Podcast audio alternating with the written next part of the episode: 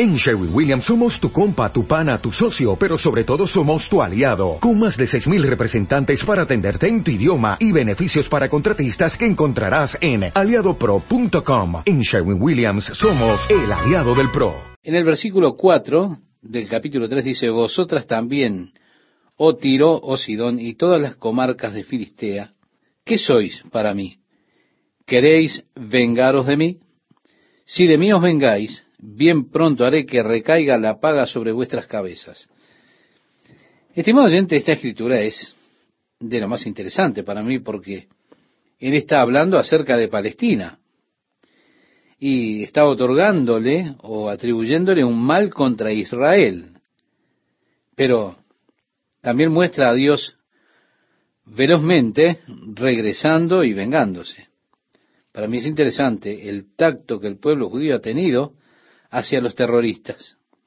Cómo ellos respondieron inmediatamente con un contraataque furibundo, más fuerte que el ataque que recibieron en su contra, casi como si estuvieran cumpliendo este versículo de Joel.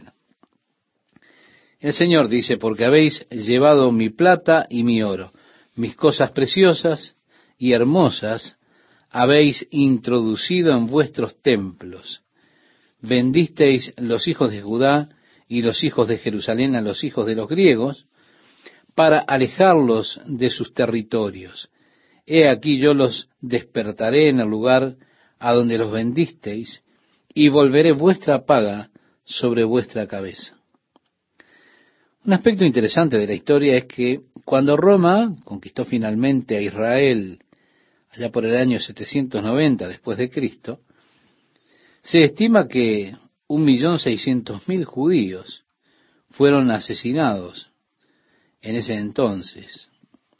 Ellos tomaron varios miles, se estima unos seiscientos mil como cautivos. De estos, todos los jóvenes, hombres y mujeres, por debajo de los 16 años fueron vendidos como esclavos. Algunas veces a cambio de tan solo un poco de cebada. Los otros fueron utilizados para los deportes romanos y para alimentar a los leones en las diferentes arenas alrededor del mundo. Ellos solamente se quedaban con los que eran más altos y fuertes para la marcha triunfante en Roma cuando Tito hacía su marcha triunfal y cuando se levantó el arco de Tito. Solo una pequeña porción, unos pocos miles de los más altos y fuertes, fueron utilizados en el desfile del poder romano para mostrar a sus cautivos a través de Roma, pero el resto de ellos fueron tratados horriblemente. Así como lo describen aquí las escrituras. Ahora Dios dice, yo los levantaré del lugar donde ellos han sido vendidos. Yo los traeré de los lugares del mundo a donde fueron esparcidos y regresaré su recompensa sobre vuestras propias cabezas. Yo venderé a vuestros hijos y a vuestras hijas en manos de los hijos de Judá, y éstos los venderán a los sabeos a una nación distante, porque Jehová ha hablado. Proclamad esto entre las naciones, declarad guerra santa, convocad a los valientes, acérquense y acudan todos los hombres de guerra. Aquí está este llamado que es un llamado a la batalla de Armagedón. Proclamad guerra. Y dice los gentiles, seguro respondiendo a esto, ¿verdad? ¿Cuántos trillones de dólares están designados para la guerra en los próximos años? Es una pregunta interesante que tenemos que hacernos. Aquí dice, proclamad guerra, despertad a los valientes, acérquense, Vengan todos los hombres de guerra, forjad espadas de vuestros asadones, lanzas de vuestras hoces, diga el débil, fuerte soy. Tanto Isaías como el profeta Oseas vieron ese día futuro cuando el Señor ha de establecer su reino, y ellos habrán de golpear sus espadas contra las rejas, y ya no habrá más guerra. Pero esto por ahora no es. Cualquier político que intente decirle a usted de la era dorada que Él establecerá si usted lo elige a Él, que Él ha de traer una era de paz y prosperidad y demás, mire, no pierda el tiempo, no lo escuche. Está adelantándose un poco. El hombre no puede hacer eso a través de la política. No, esto no se hará hasta que los gobiernos humanos sean destruidos por la roca que saldrá del monte. Como dice la profecía, será sólo allí cuando se tornarán las espadas en rejas, pero ahora el llamado es para la preparación. Las naciones se han de reunir en un gran conflicto final. Por ahora todo se está preparando. Dice el profeta, juntaos y venid, naciones todas de alrededor, y congregaos. Haz venir allí, oh Jehová, a tus fuertes. Despiértense las naciones y suban al valle de Josafat, porque allí me sentaré para juzgar a todas las naciones de alrededor. Echad la hoz, porque la mies está ya madura. Venid, descended, porque el lagar está lleno, rebosan las cubas, porque mucha es la maldad de ellos. Podríamos por un momento mirar en el último libro de la Biblia, el libro de Apocalipsis, en el capítulo 14, nosotros podemos encontrar allí un pasaje que es paralelo con este pasaje. Cuando él habla acerca de la copa de la indignación, cuando es derramada la ira de Dios sobre la tierra muchos pueblos en el valle de la decisión, decía Joel en el capítulo 3, verso 14. Es decir, el valle donde ellos han de ser juzgados. Muchos pueblos en el valle de la decisión, porque cercano está el día de Jehová en el valle de la decisión. El sol y la luna se oscurecerán y las estrellas retraerán su resplandor, y Jehová rugirá desde Sión y dará su voz desde Jerusalén, y temblarán los cielos y la tierra. Pero Jehová será la esperanza de su pueblo y la fortaleza de los hijos de Israel. Tenemos aquí otra referencia al Señor rugiendo como un león desde Sión. En el capítulo 10 del libro de Apocalipsis tenemos una descripción que es muy gráfica en cuanto a ese día del regreso del Señor Jesucristo, la venida de este poderoso mensajero de Dios. Vi descender del cielo a otro ángel fuerte, envuelto en una nube con el arco iris sobre su cabeza, y su rostro era como el sol y sus pies como columnas de fuego. Tenía en su mano un librito abierto, y puso su pie derecho sobre el mar y el izquierdo sobre la tierra, y clamó a gran voz. Y dice allí en Apocalipsis, como ruge un león.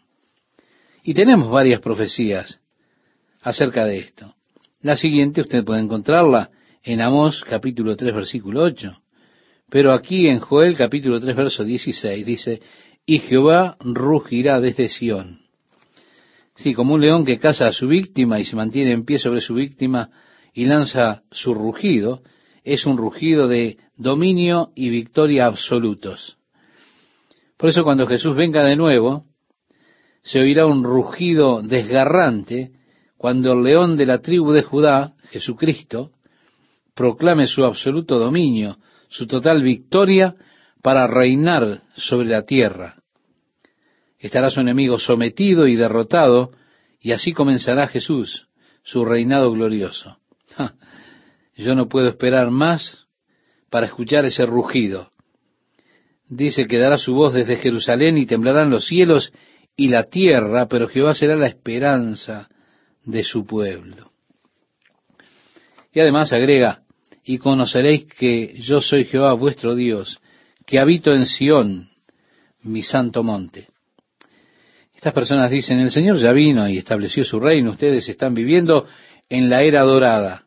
El Señor ya vino en el año 1914. Nosotros estamos viviendo en la era del reino. ¿No es glorioso? Bendito sea el reino. Amigo, yo no estoy de acuerdo. Yo esperaría algo mejor que esto. No, estos eventos aún no han tenido cita. No permita que las personas lo engañen como si el día del Señor ya llegó. Cuando Él regrese, no será un regreso a una habitación secreta. No, dice la Biblia que todo ojo le verá. será el evento más publicitado y más conocido que se haya dado en la historia del mundo. Todo ojo le verá y toda lengua confesará que Jesús es el Señor a la gloria de Dios Padre. El profeta Joel sigue diciendo, y conoceréis que yo soy Jehová vuestro Dios, que habito en Sión mi santo monte, y Jerusalén será santa, y extraños no pasarán más por ella. Sucederá en aquel tiempo que los montes destilarán mosto, y los collados fluirán leche, y por todos los arroyos de Judá correrán aguas. Y saldrá una fuente de la casa de Jehová, y regará el valle de Sitín. Estimado oyente, esa fuente que ha de salir de la casa del Señor se ha de convertir en una corriente de acuerdo a las profecías de Ezequiel y también Zacarías, profetiza respecto a esto, y fluirá hacia el mar muerto. Una parte de él irá hacia el Mediterráneo. Así que aquí nuevamente nos dice que regará el valle de Sitín. Agrega, Egipto será destruido y Edón será vuelto en desierto asolado por la injuria hecha a los hijos de Judá, porque derramaron en su tierra sangre inocente. Pero Judá será habitada para siempre y Jerusalén por generación y generación. Y limpiaré la sangre de los que no había limpiado, y Jehová morará en Sión. Así que el profeta Joel nos está llevando aquí hacia ese glorioso día del regreso del Señor, cuando Él reinará sobre la tierra desde Sión, y allí estará la gloria del Señor una vez más, cubriendo la tierra, así como las aguas cubren el mar. Y como nosotros, como hijos de Dios, esperamos con tanta ansiedad ese día, ese día maravilloso. Ahora es interesante que hay personas en el día de hoy que se enojan con uno cuando les habla de las bendiciones futuras de Dios sobre la nación de Israel. Personas que aún están envueltas emocionalmente en diferencias raciales y étnicas. Como cristiano, la raza a mí no me interesa para nada. Yo ni siquiera soy consciente de eso. Como cristiano no puedo estar en contra de ninguna raza de personas. Como cristiano, yo soy una nueva raza. Pertenezco a una nueva raza. Si alguno está en Cristo, nueva criatura es. Decía el apóstol Pablo escribiéndole a los Corintios en su segunda carta, capítulo 5, verso 17. Y como cristiano yo soy uno con cualquier otro hijo de Dios, no importa cuál sea su trasfondo étnico. Como verdadero cristiano, usted debería ser capaz de aceptar a cualquier otro hermano cristiano sin importarle cuál sea su raza, su trasfondo étnico, porque no hay diferencia delante de Dios. Todos somos uno en Cristo Jesús y no hay un estatus de nación favorecida en cuanto se trata de los cristianos. Nosotros tenemos una nueva relación con Dios, una relación más íntima, mucho más profunda, por medio de Jesucristo, porque somos hijos de Dios, a través de la fe y de la confianza en Jesús. Decía el apóstol Juan en su primera carta, en el capítulo 3, versículo 2, amados, ahora somos hijos de Dios, y aún no se ha manifestado lo que hemos de ser. Ahora, como un hijo de Dios, yo tengo una relación muy cercana con Dios. Pero es una relación que está abierta y disponible para todo hombre de cualquier raza. Ahora, yo no voy a continuar como nuestro gobierno, incluyendo credos, porque esto no está abierto a hombres de todos los credos. Está abierto solo a aquellos que creen y confían en Jesucristo. Todo hombre que cree y confía en Jesús es mi hermano y debo aceptarlo y amarlo con total libertad. Si yo soy un verdadero hijo de Dios, haré eso, porque no hay lugar para los prejuicios en el corazón de un hijo de Dios. Créame, yo me espanto que en algunas iglesias, en algunas instituciones religiosas, aún existe ese prejuicio. Algunas veces hasta antisemitismo. Algunas veces la actitud anglo de superioridad y otras cosas. Que Dios nos ayude. Esto no puede y no refleja a un verdadero cristiano de ninguna manera. Gracias a Dios por la unidad que tenemos en Cristo. Yo estoy tan feliz de pertenecer a la familia de Dios, pertenezco a esa nueva nacionalidad en Jesucristo que me hace a mí un hijo de Dios y me hace hermano de cada uno que cree y confía en Jesús como lo hice yo. Y a mí me encanta esto.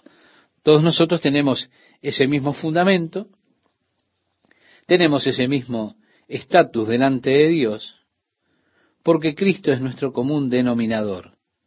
Si usted es un verdadero hijo de Dios, estos también serán sus verdaderos sentimientos. Usted no puede ser un verdadero hijo de Dios y ser un antisemita. No, no, no, no.